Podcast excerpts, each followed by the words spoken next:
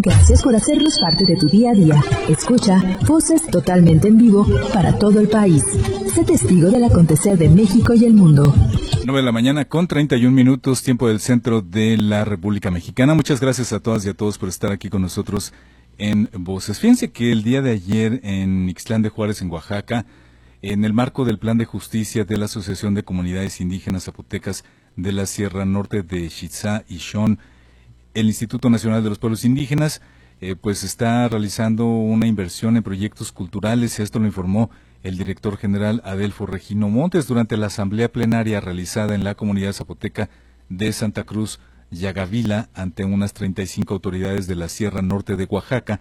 Habló del fortalecimiento de las bandas musicales que transmiten el sentimiento, el alma y la cultura ancestral del pueblo zapoteca, por lo que dijo que se van a respaldar las diversas bandas de la región. Del mismo modo, precisó el estatus de los proyectos culturales tramitados a través del INPI en materia de tradición oral y fortalecimiento de las lenguas indígenas, danza y medicina tradicional en beneficio de aproximadamente unas 30 eh, comunidades. Las autoridades del INPI acordaron en materia de caminos artesanales de concreto eh, hidráulico y el, y el caminamiento del ramal de San Mateo, Éxodo y Cristo Rey, la selva que conecta a Canal de Franco y respecto al tramo del Canal de Franco, Asunción La, la, la Chisila y el tramo de Ayotzintepec a San Francisco Llovego, el INPI se comprometió, en caso de ser requerido, a ampliar los caminos y aportar recursos. Vamos a escuchar un fragmento de eh, lo que mencionara el día de ayer el eh, director general del INPI, el licenciado Adelfo Regino, en esta reunión. La reunión que hoy aquí celebremos tenga resultados, tenga frutos importantes. Y por esa razón hemos venido de manera personal con mis compañeras y compañeros del Instituto Nacional de los Pueblos Indígenas y de otras dependencias del Gobierno de México que encabeza el presidente Andrés Manuel López Obrador. Por eso a mí me da mucha alegría, me da mucha emoción volver a este pueblo, saludarlos con mucho cariño y con mucho afecto, porque aquí en este lugar, decía Don Pablo Verde, pues este, no llega nadie. Eh, solo había aquí un suizo, este, un aprendiz suizo que él había traído, porque Don Pablo era de Irlanda del Norte, era el europeo, y había venido aquí a esta comunidad a eh, ser párroco. Y él decía que con mucha dificultad llegaban los servidores públicos a esa comunidad. Incluso esa fecha que vive todavía no había carretera en ese pueblo. ¿Sí? Se venía construyendo el camino hacia San Juan de Aquila, ese camino que hoy recorremos todos, se venía construyendo, pero todavía no llegaba ni en Yajina ni en Teotrazo ni acá. De modo que la gente pues tenía que salir caminando hacia que me informan los compañeros es que recibimos 32 proyectos. Afortunadamente, tres, tres ya están pagados, me dicen. Tres ya están pagados, que son el de tradición oral y fortalecimiento de las lenguas indígenas del municipio de San Pedro Xochitla. DJ la lengua de sus abuelos, es China, ese ya está aprobado y pagado. Enseñanza de la lengua zapoteca para personas indígenas de la localidad de Las Delicias, también ese ya está, ese ya está apoyado, ya está pagado.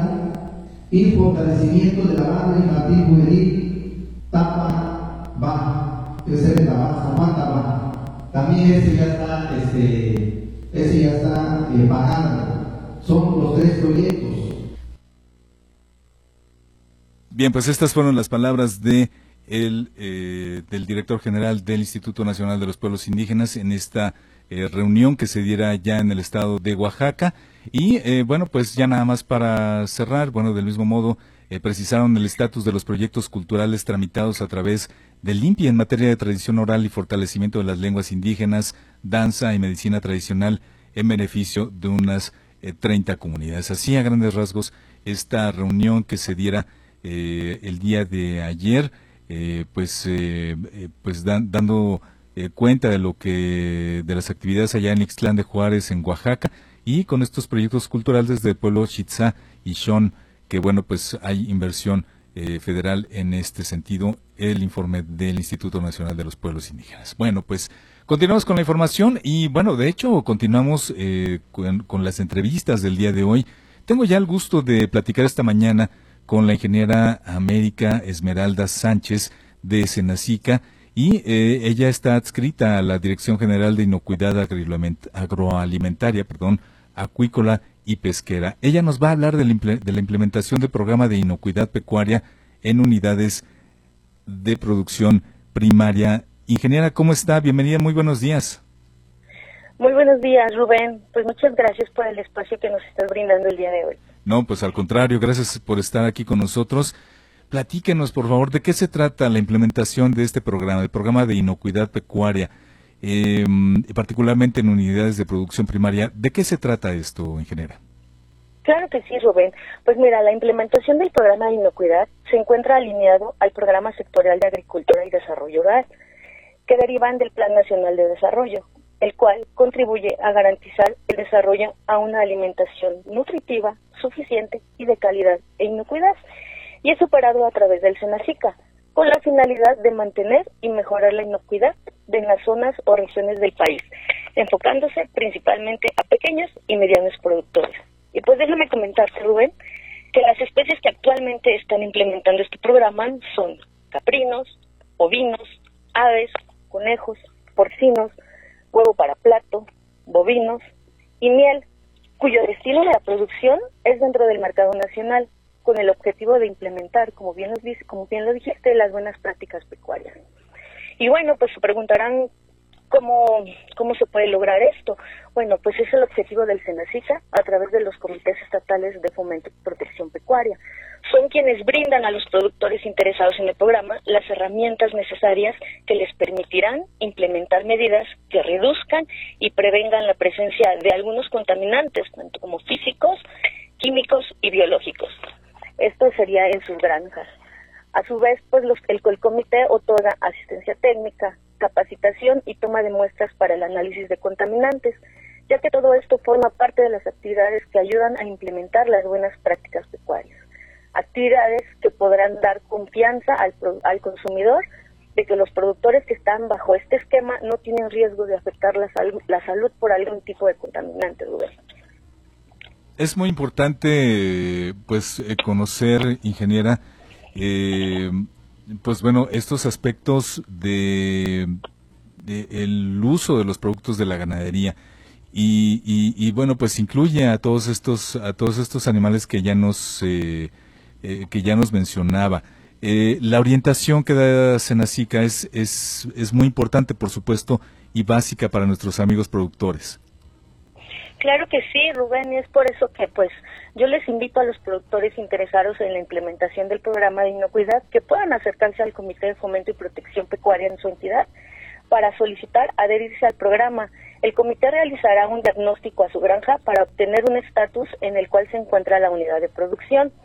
Además recibirán asistencia técnica, capacitación y, como ya lo había comentado, toma de muestra.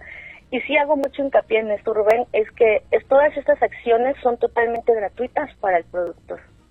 Sí, importantísimo también saberlo porque mm, a veces precisamente esto es lo que detiene a mucha gente eh, para acercarse a las instituciones, acercarse a esta orientación eh, que nos están brindando y que en este caso, como usted bien menciona, pues es una eh, orientación gratuita. aquí, por ejemplo, me, me imagino yo, ingeniera, eh, que, bueno, pues eh, parte de lo que ustedes eh, pueden enseñar, de lo que ustedes pueden eh, proveer conocimientos es en el cuidado de los animalitos, la reproducción, la alimentación, el abastecimiento de la comida, en fin, ¿es, es así, ingeniera? Es correcto, es por eso que, como les comento, pueden acercarse al comité para que ellos a su vez eh, otorguen capacitación, por ejemplo, en buenas prácticas de ordeña, buenas prácticas de producción primaria, control de fauna nociva, prevención de enfermedades, cómo elaborar los procedimientos de limpieza y pues bueno, las buenas prácticas de manejo de fármacos, entre otros, entre otros cursos. E, esta, esta parte también es muy importante porque, bueno, estamos hablando del cuidado de la salud de, de, nuestros animalitos, de los que tengamos en la granja, por ejemplo, y pues obviamente el cuidado de ellos nos va a, mm, eh, pues a, dar mejores resultados, sobre todo en, ya en la venta, ya en la producción del producto que, que, valga la redundancia, que, que, que, estamos ofreciendo, ingeniera. En este caso también hay este tipo de, orientación eh, que, bueno, pues nos vaya dando eh, pues pistas acerca de plagas, acerca de contagios, de enfermedades. Es este tipo la orientación.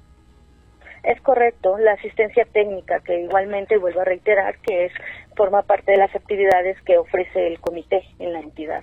Y es por ello que se les invita a que sigamos disfrutando de los alimentos sanos y que mantengamos la inocuidad que nos compete pues básicamente a todos, ¿no?